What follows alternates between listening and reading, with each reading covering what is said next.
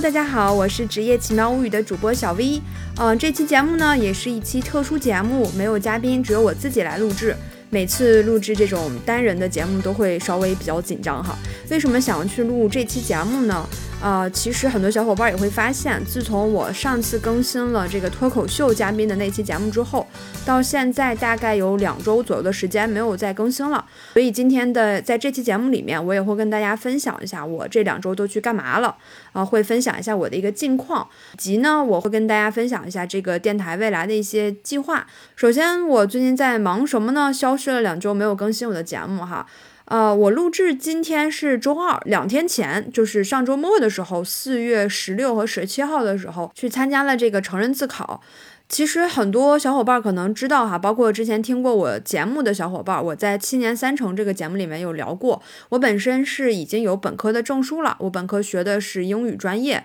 但是为什么在已经有本科证书的呃前提下，还要去参加一个成人自考，再拿一个本科证书呢？其实这一块儿的话，我也有一个。按照自己的思维框架逻辑去做的一个思考，呃，我也希望说今天可以把我的这个思考模型分享给大家，希望这个模型能够帮助到大家在未来做选择的时候，这个选择就不仅仅是说我要去考研呀、考 MBA 啊等等考试的选择，包括在做一些其他选择的时候也能用得到哈。这个也是我在做职业咨询的时候，经常会跟我的来访者呃用用到的这个模型，会帮助他们去梳理他们的一些选择。那这个模型是什么呢？这个模型叫做价值、风险、代价不可能三角。啊，有可能很多人之前有听说过哈，呃，快速解释一下这个是什么意思，就是说没有代价不冒风险拿到我们想要的价值是永远不可能的哦。我这个永远不可能用的比较绝对化哈，虽然我们也知道成年人不做选择，我什么都想要，然后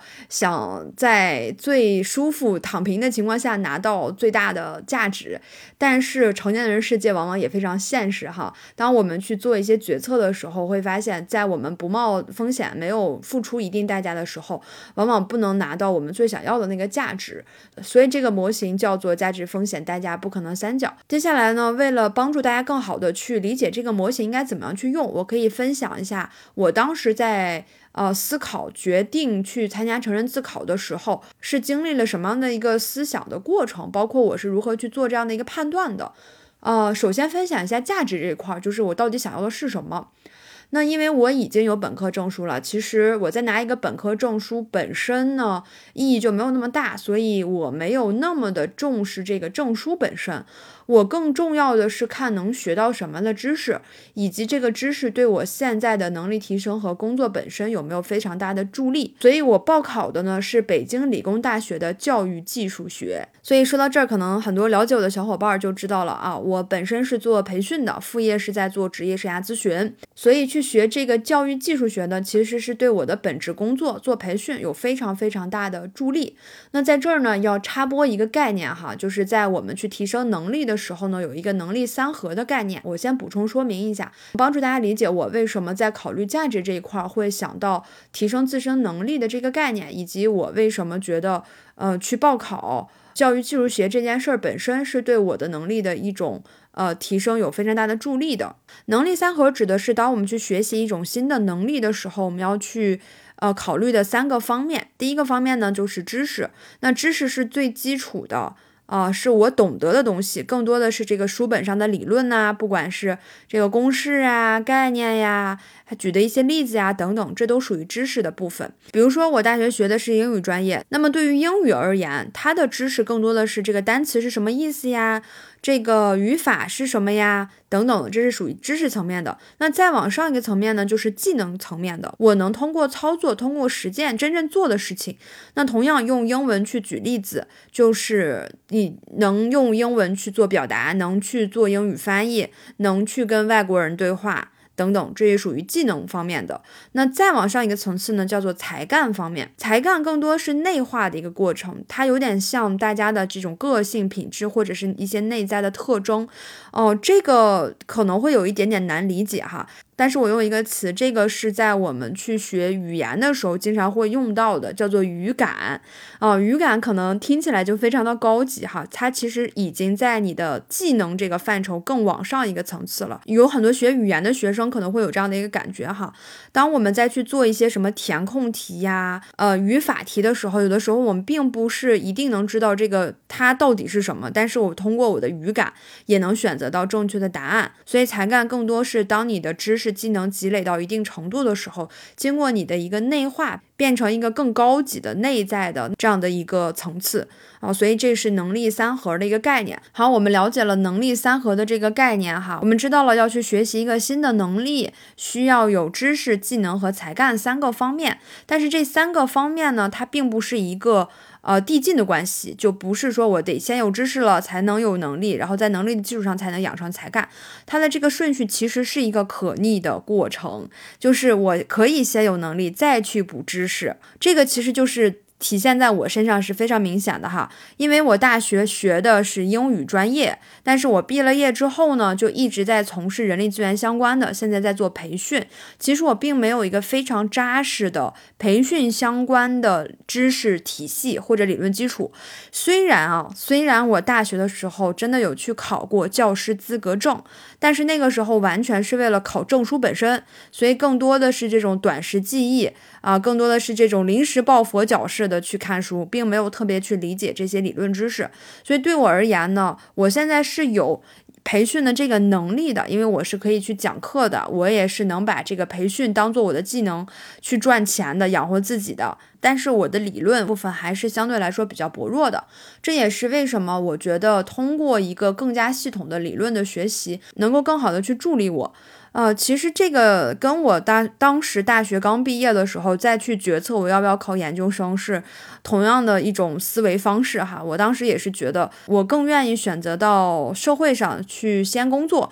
那在工作的过程中有了一些实践之后再去读研究生，会带着更多实践性的理论性的问题，同时也会帮助我更加了解我自己到底想要去学什么啊。所以我当初是有这样的一个想法才去选择。呃，先就业后考研，虽然我到现在也没有考研哈。好，刚好说到考研，肯定很多人也想问我啊，为什么你不去考研究生，不去考 MBA，或者自己去看书，非要选择一个已经有本科证书的条件下参加成人自考呢？这个呢就要提到下一点了，就是代价这方面，代价指的是我要付出的资源，一般情况下呢是时间、金钱，这个是最最。啊，重要的两点，还有更重要的一点叫做机会成本哈，这个是很多人在去考虑代价的时候容易去忽略的一点。呃，先说时间这块儿，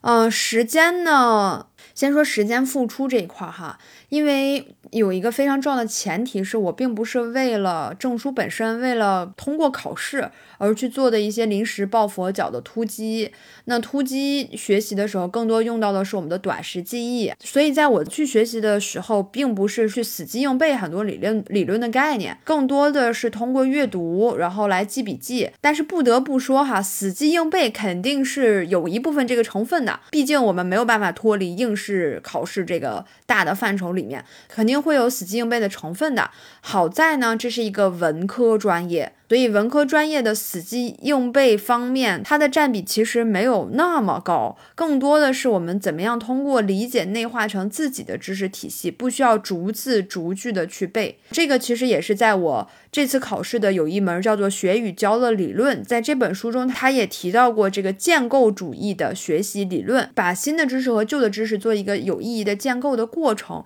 把这个学习的过程变成一个有意义的学习，而不是机械的学习。所以对我来说呢，我。在去学习《学与教的理论》这本书的时候，我就非常的快乐。每当看到一些理论概念的时候，我都会跟我平时工作中，呃做的一些实践做一个链接，然后我会去想这些理论知识是如何运用到我平时的工作中去的。所以我经常会有这种啊哈 moments 哈，我们叫做啊哈时刻，就是茅塞顿开、灵快灵光一茅塞顿开、灵光一现的。这种时刻，我觉得这个时间本身并不算是一种代价，因为我本身也是要通过这个这件事情来去做一个学习的，而不是死记硬背。那么接下来金钱，哦，今天这个 也是比我想象中的便宜很多。报考的这两门，一门才三十块钱，真的是非常良心的一个价格了。哦，对，这边补充说明一下，那肯定金钱这方面还有买教材的费用。我只是买了教材本身，我并没有去购买一些什么网络的课程呀等等的。教材本身也不是特别贵，金钱这块对我来说也不算一个非常大的代价吧。接下来呢，就是机会成本。机会成本指的是什么呢？这个也是大家非常容易思考代价的时候忽略掉的一点哈。机会成本指的是当我们付出同样的时间和金钱去做其他选项能够得到的价值。那么在这儿呢，刚好我就可以去聊一聊为什么我没有选择考研，为什么我没有选择去考 MBA，或者为什么我没有选择自己看书而去选择了考本科的成人自考的这个呃理工大学教育技术学的专业。啊，首先说考研，考上研究生之后，大部分都是去做全职研究生。但是以我目前的工作状态，我并没有很想放弃我的主业去脱产学习。而且其实对于我现在的这个工作本身，培训师研究生学历并不是一个非常硬性的加分项啦。这个是以我对整个培训行业的一个了解和观察得到的一个结论哈。那如果有听到这期节目的也在做培训师的小伙伴，可以留言我们交流一下哈。呃，说不定可能在你的你的那个观察范围里面，研究生学历算是一个非常重要的，你也可以让我知道，我们互相交流一下。好，所以是考研这一块，我觉得并不算是我一个非常大的这个机会成本的代价。那接下来考 MBA。嗯，MBA 我其实，在去年的时候，真的有非常。深入的了解过或者研究过，甚至自己有想去考，但是后来我出于什么样一个考虑呢？我觉得主要有两点，第一个就是学习内容本身，因为大家都知道 MBA 它学习的内容是什么。我未来其实还是想要在培训这个行业做深耕的，我并不想去做一个转型，所以这个学习内容本身而言，并没有这个教育技术学对我的帮助更大。虽然我之前也研究过北师大的 MBA，它其实有人力资源方向的，这个真的是一个非常非常好的选择哈，但是考。考虑到第二点原因，第二点原因也是我做了啊一些访谈，做了一些调查，了解了一下我周围去学 MBA 已经毕了业的这些呃同学他们的一些想法。他们很多人都跟我讲，MBA 主要是去做人脉资源的一个呃积累的，去拓展自己的人脉资源的。但是呃很现实的一个因素哈，真的。啊，成年人的世界里面很多现实哈，不得不说的是，人脉资源很大程度上取决于价值交换，这个跟职场的本质是一样的哈，价值交换啊，我衡量了一下我自己，我并不觉得我现阶段所谓的这个价值能够去真正的交换到很重要的人脉资源。所以 MBA 我不是说我未来也不考虑了，只是说现阶段来看的话，MBA 并不是我的首选。好，第三点就是自己看书。大家都知道，人性其实本身是懒惰的。嗯，虽然。可以稍微自豪一点点的说，我还是比较有自律性的，但是我的这个自律也不足以高到我自己比较认可，我能够自学的很好。还有一句话呢，叫做 deadline 是第一生产力，所以就一定要给自己放一个有 deadline 的这种学习的计划，才能更加的激励我自己。当然了，我觉得考试它既是动力本身。它也是一个检验的标准。虽然我自己在看书的过程中，我有一些自己的理解，但是我也不确定我自己的理解它是否是正确的。当然，我可以上网去查一些更加扩展的资料。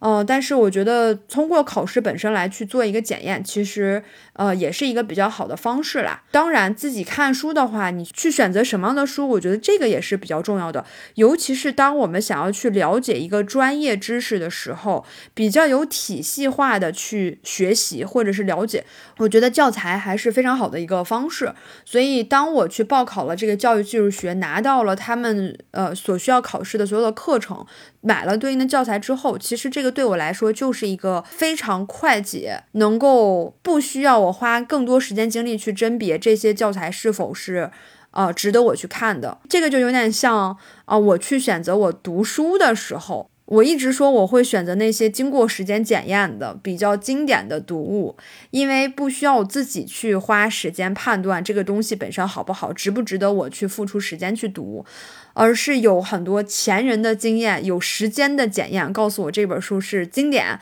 那么我才会去看。啊，当然了，我的这个想法是我个人的一个非常主观的、比较急功近利的一种读书的方法哈。不管怎么说，我觉得选这个教材其实是帮助我们去快速的甄别和筛选出参考学习的知识资料中非常有帮助的一个思路吧。所以刚才我分析了一下，为什么我没有去考研、考 MBA，或者是自己看书，而选择了成人自考。那这也是出于这个机会成本本身去考虑的。这个策略呢，就是我怎么样能够以最小的代价实现我的这个价值最大化。说白了就是 ROI 嘛，我的投入产出比。所以我也是考虑了这个之后做的这样一个选择。那刚才聊了价值、代价。最后还有一个叫做风险，嗯，风险其实我觉得就不用说了，因为我本身没有面临的这种可能失败的这种风险，就是考不上拿不到证书怎么办？因为我没有那么重视证书，更重要的是能学到什么的知识，这个我在一开始也提到了哈，所以风险几乎是零。哈，通过我刚才的这个分享，我对价值风险大家不可能三角模型的一个运用和思考，听到这儿，大家大概就清楚我为什么会选择在已经有本科学历的基础上去做了这样的一个成人自考的选择。我觉得总结一下吧，用一句话去总结这个价值风险大家不可能三角这样的一个模型，它的一个最最主要的策略就是我们怎么样能够以最小的代价冒最低的风险实现价值的最大化。所以，如果未来你在面临着某些选择的时候啊，考不考呀，去不去呀，辞不辞职啊，等等的，我们可以用一下这个价值风险，大家不可能三角形哈，可能会帮助你更好的去梳理你的思路。这个是我讲了一下我去报考的原因，最后快速的分享一下我的一个准备的感受吧。我觉得准备感受这块儿也挺有意思的，这个应该算是我大学毕业之后第一次有这样的这种考证书的经历了。我基本上大部分的证书都是在大学期间拿的，毕了业之后进入职场，再去花这么多时间和精力去考试的经历，应该算这是第一次啊，所以我觉得也挺有意思的，真的能够感受到一边工作一边学习和在大学里面全职学习的感受是非常，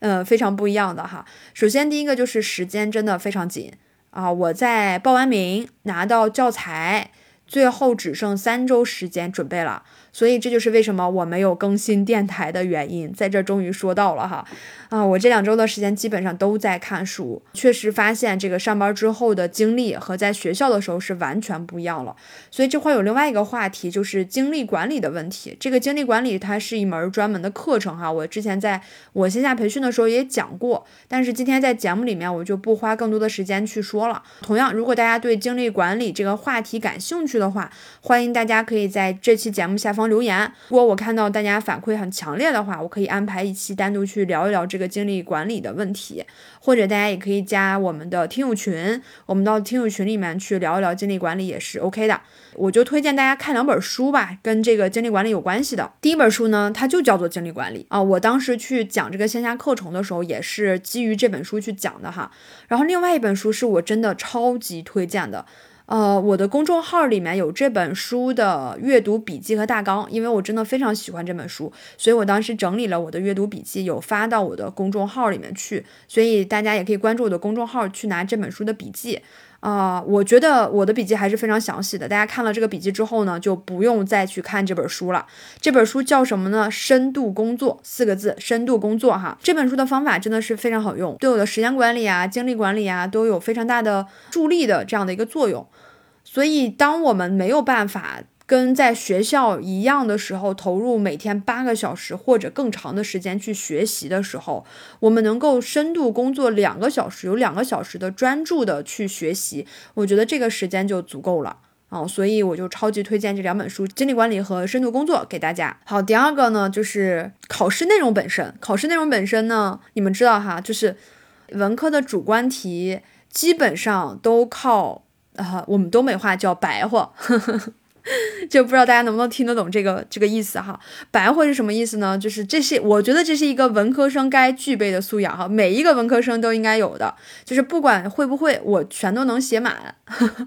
所以我当时在考试的时候去答主观题，也是用了这样的一个方法吧。哎，不能，我觉得不能算方法，也投机取巧吧。就这个问题本身呢，我并不一定都会，但是我能运用到一些平时，你看这就说到了我平时的一些工作上的实践了哈。嗯，因为我在做培训的实践的过程中，我也会有一些自己的感悟，所以当我看到这个题的时候，如果我没有办法想起来跟书上一模一样的这个答案，我可能会结合我的实践去写一写啊。所以最后，哦，我还是挺开心的，反正不管哪道题，我都写的满满当当的啊。能不能过，那就看老师。这个老师是一个这种应试批卷法呢，还是他觉得只要是理解了、领悟了就可以的？这能不能过就不在我了，就在批卷子的老师了。好，所以这一块儿呢，我觉得聊的差不多了，主要就是跟大家分享了一下成人自考的一个经历，也是大家多多包涵。希望我的电台这两周停更没有掉粉儿。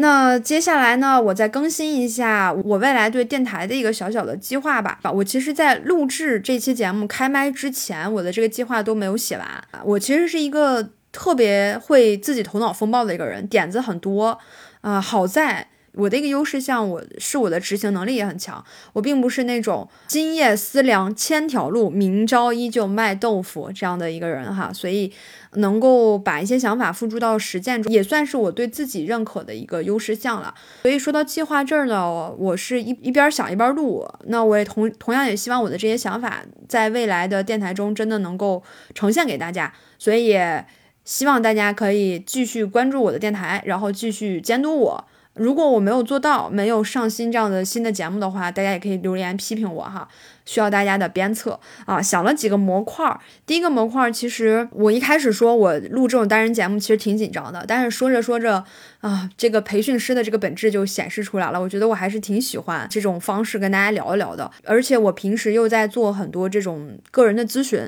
所以在做个人咨询的时候会发现很多职场的共性问题，所以我在想我可以把这些共性问题拿出来。然后去做一些节目，这样可能会更有针对性的帮助到大家在做职业规划时候的卡点和选择。好，所以这是一类节目，我可能会不定期的去做一些这种单人的节目。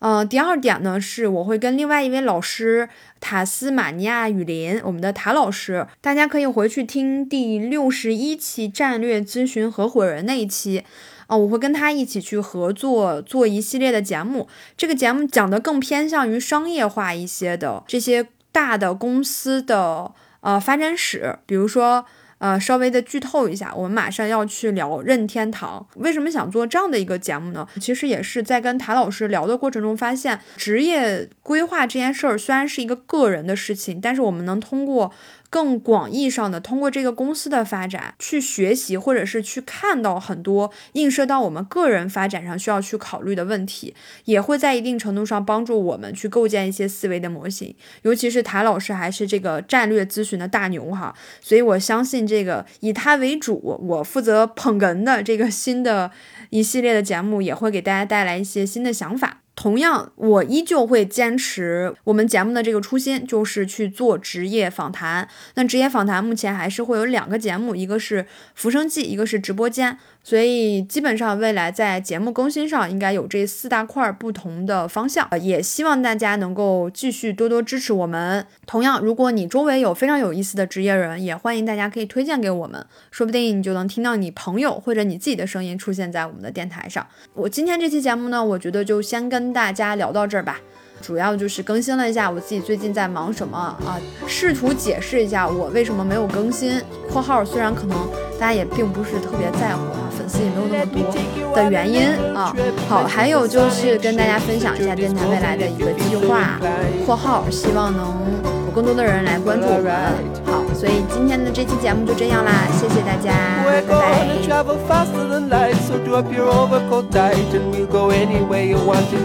拜。